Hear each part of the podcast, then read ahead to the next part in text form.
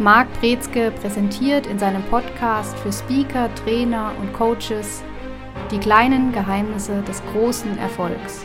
Consulting, Mindset, Methode, Marketing.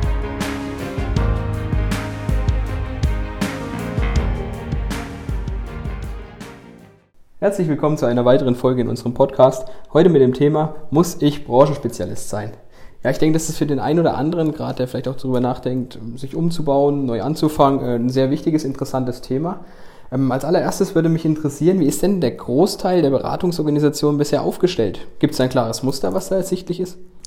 Es gibt natürlich durchaus Branchenspezialisten. Also das heißt Unternehmen, Beratungen, die sagen, wir wollen in einer Branche besonders helfen. Das ist ganz klassisch der Fall, wenn beispielsweise der Gründer oder die Gründerin aus einer Branche kommt und sagt, ich kenne mich hier aus und will jetzt Beratungsleistungen anbieten für diese Branche, wo ich mich auskenne. Das hat natürlich den Vorteil, dass die häufig einen einfacheren Zugang haben. Also gerade wenn die das Netzwerk haben, die haben vielleicht Kontakte, dann haben sie natürlich auch die Terminologie drauf und können mit Fachbegriffen glänzen und dann eben auch zeigen und schnell, schnell beweisen, dass sie dort Expertise besitzen. Es gibt insgesamt ganz unterschiedliche Beratungen. Es gibt welche, die sich komplett auf alle Branchen fokussieren, grundsätzlich möglich machen.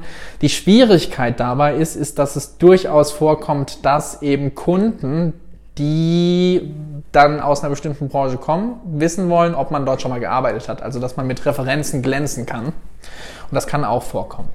Ist es oft vielleicht auch sogar eine Bedingung oder ist es eher nice to have? Es ist ein nice to have. Also es gibt viele, die sagen, ja, man möchte gerne mit, mit Beratungen arbeiten, die Erfahrung in der Branche haben. Es gibt aber genauso viele, und das weiß ich aus eigenen Kundenkontakten, mit denen ich gesprochen habe, die sehr froh sind, wenn man nicht branchenfokussiert ist. Weil man dann nämlich jemand ist, der auch Prozesse, Best Practices aus anderen Branchen kennt und auch eben den Blick über den Tellerrand hinaus besitzt. Und das ist was, was sehr hilfreich sein kann, weil ein Prozess aus einer anderen Branche einschlagen kann wie eine Bombe in einer anderen Branche. Und deswegen sind die manchmal sogar besser beraten, im wahrsten Sinne des Wortes, und auch zufriedener, wenn eben ein breiteres Branchenverständnis vorhanden ist. Ja, das führt natürlich auch dazu, dass die Ideen einfach weitreichender entstehen, oder? Absolut. Also die Ideen werden gegeben oder Impulse werden gegeben, es ist auch leichter zu geben, denn eine Branche macht häufig was ganz anderes als eine andere Branche. Und die machen das, was sie schon immer gemacht haben, in ihren Branchen, einfach weil es Tradition hat, weil meistens, wenn Mitarbeiter gehen, bleiben die trotzdem in der gleichen Sparte. Und das sind dann eben auch Faktoren, die dazu führen, dass es vielleicht sinnvoll sein kann, in andere Branchen reinzuschauen. Aber für unsere Consultants gilt, es ist die freie Wahlmöglichkeit. Also es gibt auch Leute, die sagen, mit manchen Branchen fühle ich mich nicht wohl. Was könnten die Ursachen dafür sein? Einfach weil es nicht zu einem passt oder weil man ja die Art Menschen, die dort arbeiten, nicht mag? Das könnte der Fall sein. Es ist häufig auch der Fall, dass beispielsweise ein bestimmtes Geschäftsmodell nicht verstanden wird. Also es gibt Leute, die können hervorragend mit produzierenden Herstellern oder aus der Automobilbranche sich unterhalten. Die haben aber Schwierigkeiten dann, wenn es um Banken geht oder Versicherungsgeschäft als Beispiel. Und umgekehrt genauso. Und deswegen kann es auch sein, dass jemand sagt, nein, ich möchte lieber nicht mit dem Einzelhandel zu tun haben, sondern ich möchte eher mit B2B-Unternehmen unterwegs sein. Oder ich möchte lieber in Großkonzernen arbeiten. Andere sagen, nein, kleinere mittelständische Betriebe sind eher meins. Also da ist die Frage, was ist meine Kompetenz? Was kann ich? Was ist die Expertise, die ich besitze? Wo fühle ich mich wohl, sowohl mit den Menschen als auch mit dem Geschäftsmodell und den Prozessen, die hinten dran stehen? Also kann man bis jetzt schon mal festhalten, nein, ich muss kein Branchenspezialist sein, um mich am Markt zu platzieren. Genau, also man muss kein Branchenspezialist sein. Es kann helfen, den Zugang haben zu manchen Kunden. Es kann schwieriger sein, wenn man kein Branchenspezialist ist. Und man sollte natürlich auf die Frage gewappnet sein, ja, haben Sie denn schon mal was in unserer Branche gemacht? Aber es wird einem wahrscheinlich nie als Nachteil hinterlegt, wenn man sagt, ey, ich habe da jetzt Branchenerfahrung, was einem negativ ausgelegt werden könnte, oder? Das ist seltenst der Fall. Also, dass man sagt, ja, ich habe da schon mal was gemacht, oh, das ist schlecht. Sondern es ist eher so, alle gut, das heißt, die kennen das bereits, was dann wieder für einen Vertrauenszuschuss sorgt. Also man kann auch jetzt nicht unterscheiden, ob die großen Unternehmen oder die kleinen Unternehmen eher spitze aufgestellt sind und die großen machen alles, sage ich mal, decken alle Branchen ab. Die großen haben sogar eine Spartenorientierung nach Branchen. Also das heißt, die sind so weit spezialisiert, dass die alles abdecken können. Jede Branche hat dann ihren eigenen Bereich. Die kleineren sind häufig deswegen spitzer aufgestellt, weil es einfacher ist für ihr Marketing. Also wenn man alle Unternehmen ansprechen möchte, dann hat die Marketingkommunikation eine geringere Wirkung als eine spezialisierte, spezifische Marken- oder Branchenkommunikation. Und es hilft natürlich, wenn ich eine Branche gezielt anspreche, zu sagen, ich habe hier die und die Referenzen und ich würde gerne hier in dieser Branche arbeiten. Deswegen kann es sein, dass auch so gerade für Neuanfänger in der Consulting-Branche, am Consulting-Markt, dass die sich einfacher machen, wenn sie bereits in irgendeiner Weise eine Referenz haben, dann auch in dieser Branche zu starten. Oder wenn eine Branchenaffinität besteht, dort zu starten. Einfach weil aufgrund von der ja, dieser EKS, also dieser Engpass-konzentrierten Strategie, dass dort das Marketing eine bessere Effekt und Wucht mitbringt. Also würdest du das in jedem Fall empfehlen, weil es das Ganze einfach beschleunigt, erleichtert, ähm, ja, dann Zugang zum Markt zu finden? Ich würde das empfehlen für diejenigen, die sagen, das ist ein schneller Zugang zum Markt auch, durchaus. Wobei ich auch sagen muss, selbstkritisch wie ich bin, ich selber verfolge diese Strategie nicht. Also ich gehe tendenziell eher auf andere Kriterien jetzt in meinem oder in unserem Marketing zu, wenn es darum geht, Unternehmen, Kundenunternehmen anzusprechen. Aber das ist jetzt nicht Thema. Ja, ich glaube, du möchtest auf den Kompetenzbereich hinaus, oder? Genau, also wir sind tatsächlich stärker auf den Kompetenzbereich fokussiert oder Expertisenbereich fokussiert, unsere Schwerpunkte, die wir dann anbieten als Funktions- oder Prozessexperten, vielleicht könnte man das sagen. Und da sprechen wir eben Kunden an, die eine bestimmte Größe, die auch einen bestimmten Sitz haben, eine bestimmte Mitarbeiterzahl, was dann ausschlaggebender ist, die aber alle letztendlich die gleichen Prozesse interessieren und die gleichen Schwierigkeiten und Herausforderungen und Fragestellungen haben, bei denen wir unterstützen können. Ja, da natürlich auch häufig, wie du es schon genannt hast, ähm, Erfahrungen in der Branche einen guten Eindruck machen. Wenn ich da jetzt auf Kunden neu zugehe, wie verpacke ich denn das am allerbesten? Dass ich da schon gute Erfahrungen gesammelt habe und ähm, da entsprechend gut unterstützen kann. Also es ist immer eine Frage natürlich, was lässt mein Marketingbudget zu? Im Idealfall oder ich sag mal, die Mindestanforderungen sind eine Website. Und selbst da gibt es Consultants, die es schaffen, ohne Website unterwegs zu sein. Aber ich sage mal, zu 90 Prozent heutzutage ist eine Website Voraussetzung. Dann braucht man ein Expertenprofil, was dann doch nochmal eben die eigene Expertise darstellt und auch belegt, im besten Fall mit Referenzen in der einen oder anderen Form. Was auch noch helfen kann, ist, wenn man zusätzlich noch eine Broschüre hat in irgendeiner Art und Weise, wo man vielleicht ein bestimmtes Leistungsportfolio anspricht oder genauer erklärt. Das kann auch dieses Expertenprofil sein, dass das erstmal das zusammenfügt. Und was man dann eben verpacken möchte, ist immer die Frage, was ist das Ergebnis, was der Kunde erhält, also was steht am Ende der Zusammenarbeit, was macht den Kunden glücklich. Und dann kann man das Ganze rückwärts engineieren, das heißt, man guckt sich an, was ist zuvor passiert, was zuvor passiert, was zuvor passiert.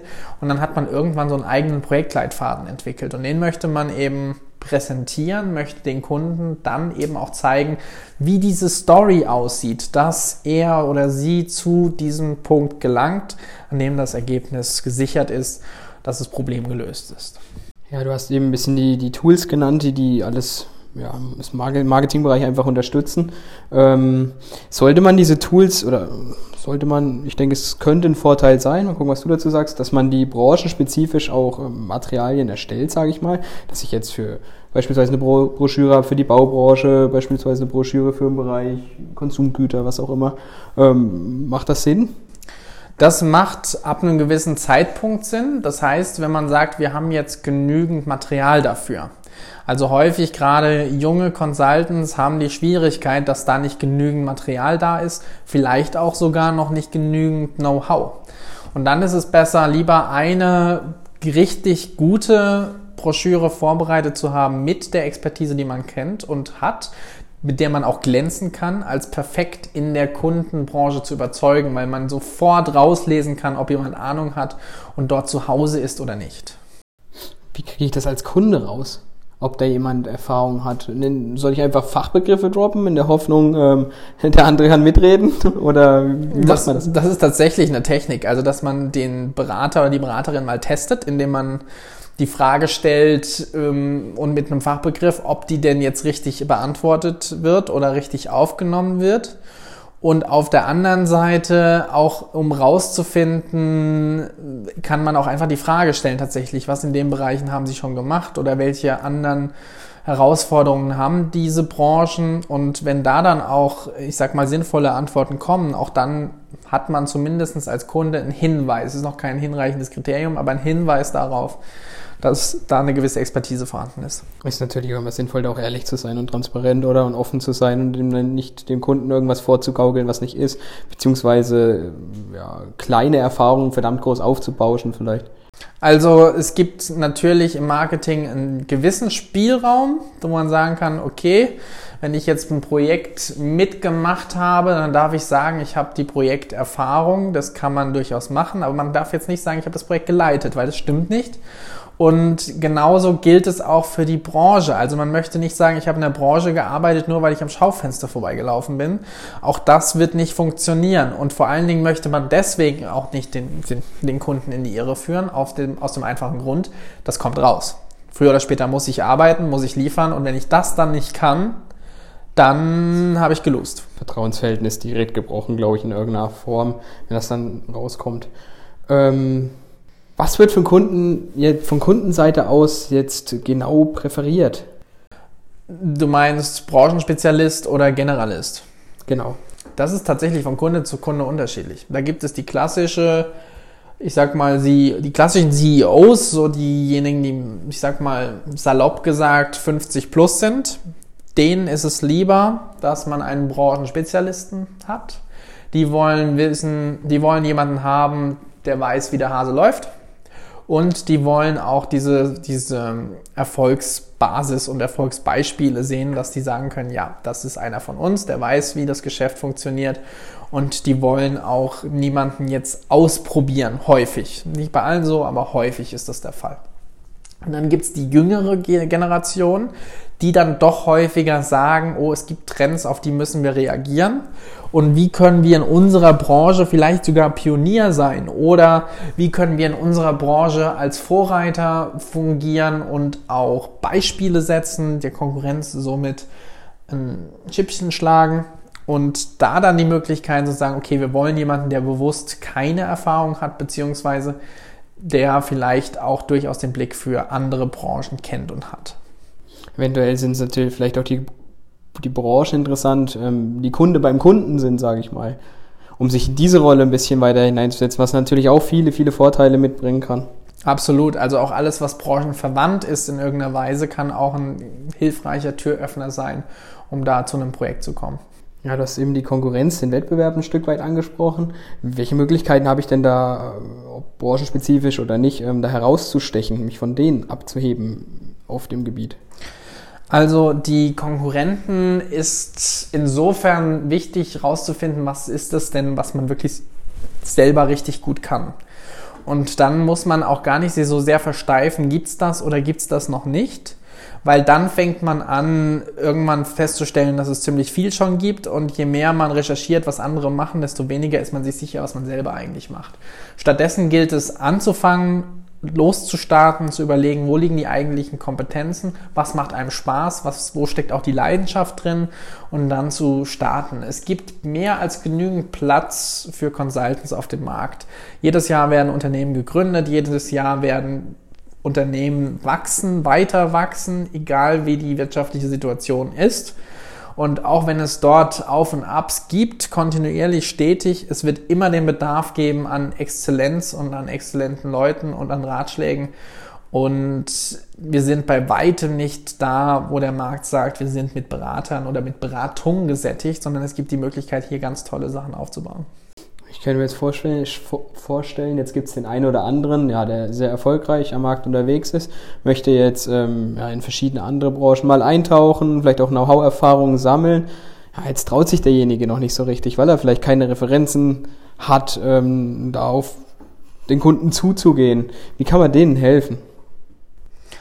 Schwierig, weil nämlich noch eine ganz andere Voraussetzung da vielleicht nicht gegeben ist. Und das heißt, man braucht ja wirkliches Selbstbewusstsein und Grundvertrauen in die eigene Kompetenz, zu sagen, ich kann das und ich weiß, wie das funktioniert und kann das bieten im Unternehmen. Und wenn ich mich nicht traue, in einer Branche, in der ich noch nicht war, etwas anzubieten, dann kann das vielleicht bedeuten, dass man doch nicht das Vertrauen in die eigene Kompetenz hat. Und das wäre so der Startpunkt tatsächlich zu überlegen, will ich nicht da rein in die Branche? Habe ich Angst vor der Branche? Gefällt mir die Branche an sich nicht? Also es gibt ja auch Branchen, bei denen Menschen sagen, da habe ich moralische Bedenken, wenn ich dort für die arbeite. Oder ist es etwas, wo ich sage, ähm, ich habe da nur keine Erfahrung, ich würde die aber gerne sammeln. Und wenn das der Fall ist, dann sollte das kein Grund sein, nicht dort zu starten, auch weil man sagen kann, dann hat man die Möglichkeit, dort was zu lernen. Also kann man selbstbewusst sagen, ich mache das in der Automobilbranche beispielsweise gut, das habe ich jetzt mehrere Jahre erfolgreich gemacht. Warum jetzt nicht im Bereich Versicherung oder in der Baubranche? Kann man das so selbstbewusst adaptieren und versuchen zu adaptieren? Beziehungsweise ja, sollte man es nicht machen? Also man kann das so adaptieren, man muss immer natürlich aufpassen, in welchem Bereich bin ich unterwegs. Also wenn ich sage, ich bin jetzt der Qualitätsmanager für Motoren, dann kann ich nicht sagen, ich mache jetzt einfach Qualitätsmanagement bei Versicherungen das wird nicht funktionieren, weil das ist nicht dasselbe und da hat man dann auch keine Kompetenz. Wenn ich aber sage, ich gucke mir Teamentwicklung, Organisationsentwicklung, Zusammenarbeit, Führung oder also Themen in diese Richtung an, die überall vorhanden sind oder auch Vertrieb, dann kann man sagen, ja, da haben wir die Kompetenzen in dem Bereich und dort haben wir auch die Kompetenzen in dem Bereich. Was nicht dazu führt, nicht zu sagen, ich muss mir da mal angucken, was da vielleicht anders läuft und mich dort weiterentwickeln. Aber wenn grundsätzlich die Kompetenz da ist und man weiß, wie verkaufe ich, wie vermarkte ich, wie führe ich, wie kommuniziere ich korrekt, wie arbeiten wir produktiv zusammen, und dann kann ich mit diesem Wissen das auch in andere Branchen tragen. Also wichtig ist, dass die Methodik in erster Linie erstmal beherrscht wird, um das dann auch in entsprechende andere Bereiche dann die Methodenkompetenz und auch natürlich die Fachkompetenz für den jeweiligen Bereich oder die Funktionsweise. Und man muss auch wissen, dass natürlich nicht alles eins zu eins übertragbar ist. Also man sollte da auch flexibel genug sein zu sagen, ähm, es funktioniert etwas anders in der Baubranche als jetzt beispielsweise in der Versicherungsbranche oder im Einzelhandel. Ähm, dass aber da grundsätzliche Mechanismen funktionieren und die sollte man kennen und auch wissen, wie man die anwendet und funktions tüchtig werden lässt. Ich denke auch, wenn man dann ein halbwegs gutes Netzwerk hat, gerade auch Berater, die untereinander vernetzt sind, eventuell, dass man sich auch da einfach mal austauscht, wenn man da irgendwelche Bedenken hat und da mal hinterfragt, wie arbeitet ihr eigentlich in eurer Branche? Oder kann ich das auch so für mich dann ja, gutheißen? Ja, wobei man da aufpassen muss, weil es durchaus noch die Angst gibt, bei vielen Beratern eben zu teilen, wie sie arbeiten. Aus der Angst, jemand anders klaut das. Und es gibt auch die Angst, dass jemand, jemand die Kunden wegnimmt. Also das sind so Ängste, die durchaus vorkommen können, wo man ein bisschen vorsichtig sein möchte, dass man da jetzt niemanden ähm, ja, an den Karren fährt oder vielleicht auch unhöflich in irgendeiner Weise tangiert.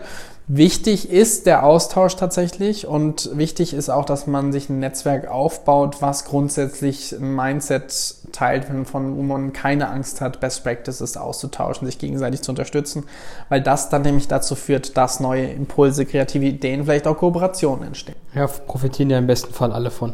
Ähm, was gibt es noch hinzuzufügen zum Branchenspezialisten oder zu Generalisten?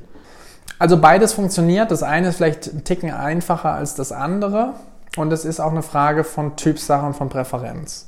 Also ich persönlich bin jemand, ich habe noch nie den leichtesten Weg gewählt. Deswegen habe ich auch gesagt, ich möchte gerne jetzt eher auf größere Geschichten zugehen und auch vielleicht längerfristigere Geschichten. Aber das ist meine strategische Prägung, die da sich durchzieht, während andere vielleicht auch viel taktischer oder im kleineren erstmal starten wollen, weil es einfacher ist und leichter zugänglich ist. Beides ist vollkommen in Ordnung. Man muss einfach festlegen, was liegt mir stärker, wo möchte ich hin was sind die Kunden, mit denen ich arbeiten möchte, was kann ich tatsächlich und was kann ich auch messbar liefern. Also vielleicht noch so gerade als Abschluss zu der Folge ist nochmal der Hinweis, es geht nicht darum, einfach nur Expertise zu präsentieren, sondern es geht darum, dass wir bei Kunden einen nachhaltigen, messbaren Effekt erzielen, wo wir dann am Ende auch wirklich messen können, wie wir geholfen haben. Ja, perfekt. Schlussfolgerung, es gibt kein richtig und kein falsch. Wichtig ist, dass man es tut, wie man es mag, äh, mag, wie man möchte, um so dann ähm, ja, den Kunden nachhaltig zu begleiten und zu helfen. Ich denke, wir haben mal wieder viel mitgenommen in der heutigen Folge. Ähm, weiteres kommt in der nächsten Woche. Bis dahin. Ciao. Sie hörten die kleinen Geheimnisse des großen Erfolgs. Consulting, Mindset, Methode, Marketing. Der Podcast für Speaker, Trainer und Coaches, präsentiert von Marc Brezke. Mehr Infos unter markbrezke.com.